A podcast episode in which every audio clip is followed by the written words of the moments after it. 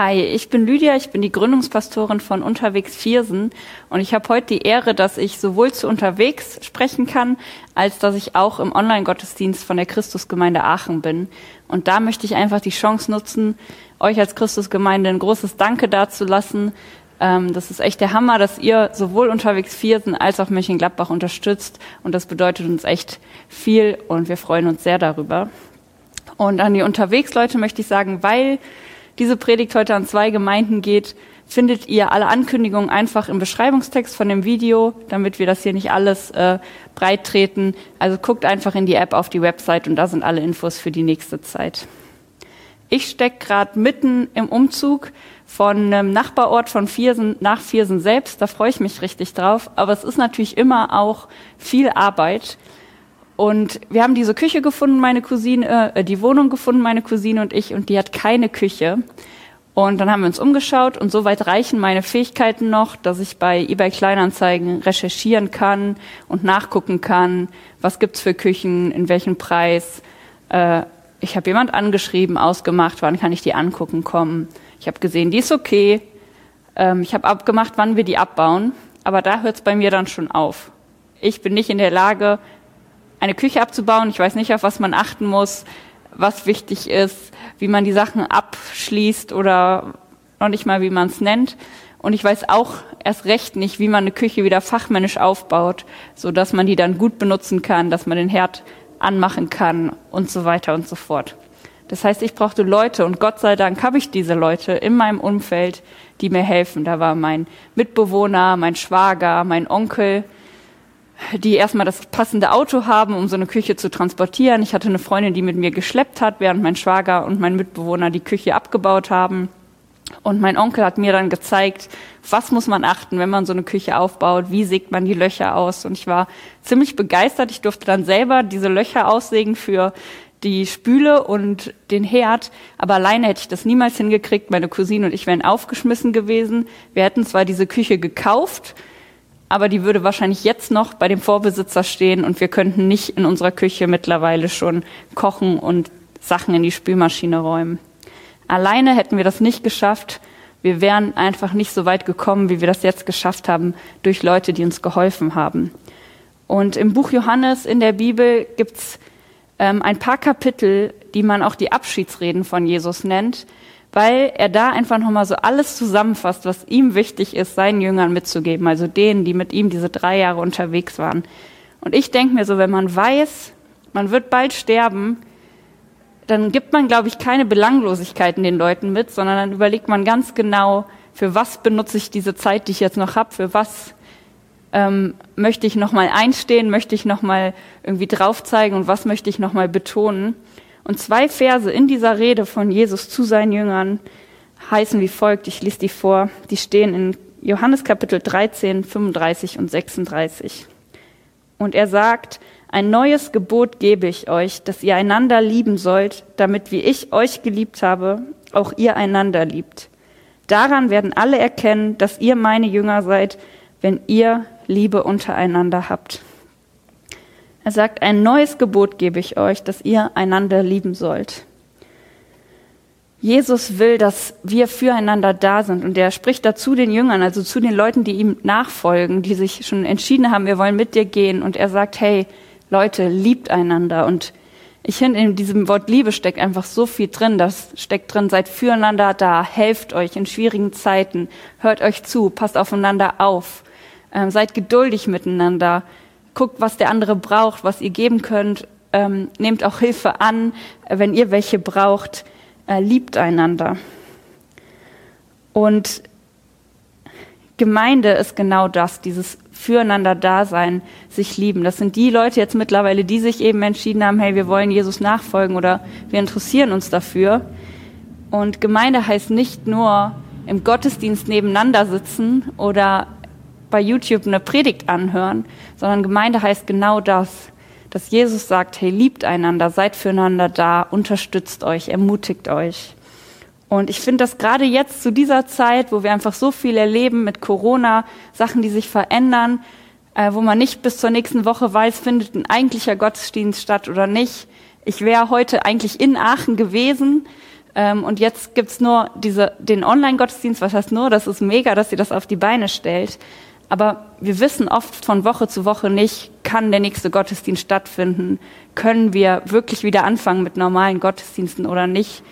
Und genau dann finde ich so gut zu wissen, Gemeinde ist mehr als nur diese Veranstaltungen. Gemeinde soll und darf und kann mehr sein, als sich nur sonntags zu treffen und Lobpreis zu machen und eine Predigt zu hören. Das sind Sachen, die ich natürlich als Pastorin super wichtig finde, aber wo ich weiß, hey, Gemeinde hat noch eine viel tiefere Bedeutung. Und ich möchte dich fragen, was könnte das sein, wo du gerade sagen kannst, hey, dadurch kann ich meine Mitmenschen lieben. Dadurch kann ich für Leute in meiner Gemeinde, in meiner Sofagruppe, in meinem Hauskreis da sein, sie unterstützen. Ist das vielleicht, dass du sagst, hey, ich nehme mir Zeit am Tag, um für Leute zu beten.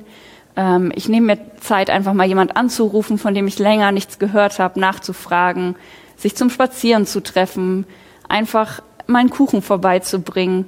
Und mein Onkel hat für mich diese Küche aufgebaut und er ist jemand, der sagt, hat zu mir da gesagt, als wir das gemacht haben, äh, es geht nicht immer nur darum, was hier drin steht, nur zu verstehen, alles, was hier in diesem Buch, in der Bibel so geschrieben steht. Und ich mache mir da natürlich viel draus zu versuchen, das zu verstehen. Aber er, hat gesagt, hey, manchmal geht es einfach darum, was zu tun und was zu machen und dadurch zu zeigen, was in diesem Buch steht, was in dieser Bibel ist. Und ich kann keine Küche aufbauen, dadurch muss ich andere Wege finden, wie ich Leuten zeigen kann, hey, ich liebe dich, ich unterstütze dich. Ich habe zum Beispiel, wo wirklich so diese Lockdown-Phase war während Corona, die Chance genutzt und habe mehrfach die Woche auf meinen ähm, Neffen aufgepasst, weil einfach natürlich meine Schwester und mein Schwager nicht wollten, dass alle verschiedenen Leute auf ihn aufpassen, weil das ja so die Zeit war, wo man sagen sollte, hey, wir haben mit so wenig wie möglich Leuten Kontakt. Und ich habe es mega genossen und für die war es gut, äh, meine Schwester konnte arbeiten gehen, mein Schwager konnte seine Bachelorarbeit schreiben. Und so hat jeder andere, jeder andere Begabung. Und ich möchte dich einfach fragen, was könnte was sein, wo du das echt ausdrücken kannst, zeigen kannst, hey, ich liebe die Leute in dieser Gemeinschaft, in der ich bin, in meiner Gemeinde, die um mich herum sind und ich will das ausdrücken. Und Jesus sagt noch dazu, dass dadurch die Leute um uns herum sehen werden, dass wir Jesus nachfolgen weil diese Liebe untereinander ist nicht normal. Es ist nicht normal, dass man sich für Leute einsetzt, dass man vielleicht Opfer bringt, ähm, ob das finanziell ist oder Zeit oder einfach ja auch eine Last, die man mitträgt. Und die Leute werden dadurch erkennen, dass was anders ist, dass wir jemand nachfolgen, der vielleicht noch mehr Liebe hat, als wir die zu bieten haben. Es geht also nicht nur um uns irgendwie in der Gemeinde, in dem harten Kern, sondern auch um die Leute außenrum, die das mitkriegen und die sehen, boah, das ist irgendwie was anders warum machen die das eigentlich? Und die vielleicht nachfragen und hören, hey, ich mache das, weil ich Jesus nachfolge und weil der mir gesagt hat, ich soll einfach die Leute um mich herum lieben und für sie da sein. Und bei mir war das echt so, dass Gemeinde mich über Wasser gehalten hat. Als ich 16 war, ist mein Vater gestorben und das war echt für mich eine harte Zeit. Ähm, meine Geschwister waren auch schon ausgezogen. Ähm, ich habe alleine dann äh, nach ein paar Monaten zu Hause gelebt und ähm, da war dieses Ehepaar mit ähm, drei Kindern, nee, zu der Zeit noch zwei Kindern, ähm, die gesagt haben, hey, wir holen dich sonntags ab, wir nehmen dich mit zum Gottesdienst, ähm, komm doch nachher zu uns zum Mittagessen. Ähm, irgendwann wurde es so weit, dass ich dann zum Mittagessen geblieben bin, wir abends noch Tatort geguckt haben. Ähm, also war ich einen Tag die Woche da, irgendwie mit in diesen letzten zwei Schuljahren von mir war ich irgendwann zwei Tage die Woche immer komplett bei denen und das hat mir echt ein Zuhause geschenkt. Das war für mich so ein Ankerpunkt, wo ich wusste, ich bin nicht alleine. Ähm, ich bin in einer Gemeinschaft, ich bin gut aufgehoben, Leute kümmern sich um mich und das hat mich echt motiviert und weitergebracht und ich weiß wirklich nicht, wo ich ohne das wäre. Und jetzt die letzten zwei Jahre konnte ich bei dieser Familie sogar wohnen und die haben mir erlaubt, Teil ihrer Familie zu werden und ich konnte vielleicht bisschen was zurückgeben, aber das hat mir ganz viel gegeben, dass sie gesagt haben, hey, wir folgen Jesus nach und wir wollen für andere Leute da sein. Und das sind für mich so Vorbilder, die einfach immer wieder sagen, wir öffnen unser Zuhause und laden Leute ein, damit Leute einfach erfahren können, hey, du hast einen Platz, wo du einfach sein kannst. Und das hat mir total viel gegeben. Und dadurch bin ich auch Gott auf eine andere Weise begegnet, dadurch, dass ich gemerkt habe, hey, Leute, die Jesus nachfolgen, tun das für mich, ähm, weil sie mir was Gutes tun wollen, aber auch, weil sie halt sagen, hey, Gott hat gesagt, wir sollen andere Menschen lieben und für andere Menschen da sein. Und das fällt auf. Ganz viele Leute fragen mich immer, hey, wie kommt das, dass du bei diesen Menschen wohnst, dass du bei dieser Familie so dabei bist? Äh, warum machen die das? Und das ist einfach ein, Statement, was wir setzen können, dass, ähm, dass unser Leben verändert, dass wir Jesus nachfolgen. Und Jesus hat einmal eine Geschichte erzählt, um was zu verdeutlichen. Er wurde gefragt, hey, wer ist denn überhaupt mein Nächster? Weil es hier dieses Gebot von Jesus gibt, was in eine sehr ähnliche Richtung geht wie das, was ich vorgelesen habe, ähm, dass wir unseren Nächsten lieben sollen, wie wir uns selber lieben. Äh, und dieser Mann wollte Jesus so ein bisschen aus der Reserve locken und hat gefragt, wer ist denn überhaupt mein Nächster? Weil das ist ein, ja, so ein bisschen lockerer Begriff, das kann ich nicht so ganz definieren.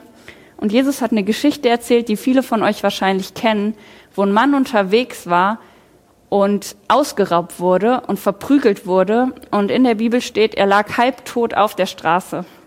Und ein Pastor kam vorbei, also in der Bibel steht Priester, wo man denken würde, hey, sein Job ist es, Gutes zu tun. Das sind Witze, die ich mir oft anhören muss, so wenn ich ein Spiel spiele, hey, du darfst gar nicht mogeln, du bist Pastor, so du musst gutes Leben leben. Ja, und dieser Pastor kam vorbei und ist einfach weitergegangen, hat nichts getan. Der Mann lag auf der Straße, verletzt, halbtot, hatte alles verloren. Und ein zweiter, eine zweite Person kommt und da steht, das war ein Levit und Leviten haben auch im Tempel gearbeitet. Und auch diese Person, wo man sagen würde, hey, die versucht doch bestimmt ein guter Mensch zu sein, ist einfach vorbeigegangen und hat nichts getan. Also die Leute, wo wir vielleicht gesagt hätten im Vorhinein, von denen hätten wir erwartet, die tun was. Selbst wenn sie selber nichts tun, aber die organisieren wenigstens irgendwas. Und als drittes kamen Samariter vorbei. Und zu der Zeit war das so, dass die Juden und die Samariter einfach verfeindet waren. Es ging über ein paar Jahrhunderte, dass sie einfach unterschiedliche Ansichten haben und sich deswegen immer weiter entfremdet haben. Die sind sich aus dem Weg gegangen, die haben normal so ihre Städte lieber umrundet, anstatt da durchzugehen. Und zu der Zeit hätte kein Jude gesagt, der Samariter, der muss jetzt aber helfen, sondern das war einfach klar, es ist unmöglich. Ein Samariter wird einem Juden nicht helfen, warum auch. Aber Jesus erzählt diese Geschichte und er sagt, dieser Samariter hat angehalten, hat sich gekümmert, er hat die Wunden versorgt, er hat den Mann zu einem Gasthaus gebracht, hat die Rechnung bezahlt, gesagt, wenn es noch mehr kostet, übernehme ich das auch und hat sich gekümmert und seinen Nächsten geliebt obwohl es niemand erwartet hätte. Und Jesus sagt, hey, das ist der Nächste, der, der sich kümmert, egal wie unerwartet das ist, ähm, egal wie vielleicht sogar äh, unnatürlich das ist, weil alle sagen würden zu dieser Zeit, das macht man nicht. Er ist der Nächste. Und dann sagt Jesus einen Satz und der fordert mich immer wieder heraus, weil ich daran oft schon scheitere und bestimmt auch noch scheitern werde. Und Jesus sagt so, geh hin, und handle du ebenso. Jesus fordert uns auf, hey, sei so jemand, von dem nicht erwartet wird, dass er hilft und du hilfst trotzdem. Hilf nicht nur, wenn alle Leute das damit rechnen, sondern deine Nächsten sind alle die um dich herum, die Hilfe brauchen.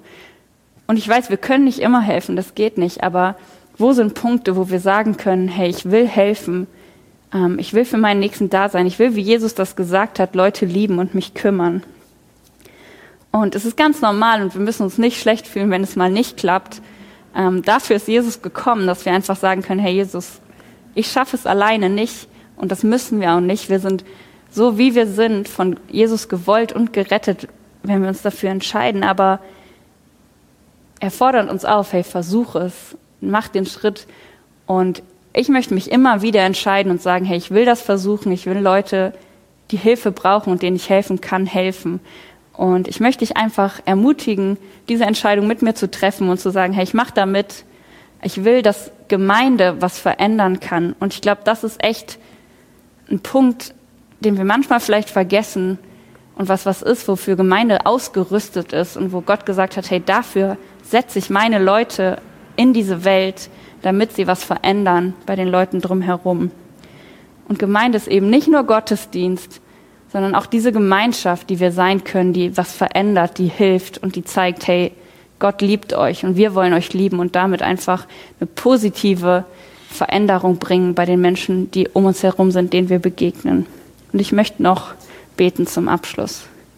Gott, ich danke dir einfach total, dass wir wissen, dass du uns immer wieder hilfst, dass du immer wieder für uns da bist, dass du uns liebst. Und ich möchte dich einfach bitten, dass wir lernen, Schritt für Schritt und Stückchen für Stückchen mit Scheitern dazwischen dir danach zu folgen und auch zu lieben, zu sehen, für wen kann ich da sein, wer braucht gerade meine Hilfe, wen kann ich ermutigen, ähm, wem kann ich zeigen, dass ich da bin und zeig uns einfach auch, wie wir als Gemeinschaft zusammenwachsen können und das immer mehr begreifen können, ähm, wie wir deine Liebe an die Leute um uns herum bringen können. Und ich danke dir dafür, dass du uns da helfen willst.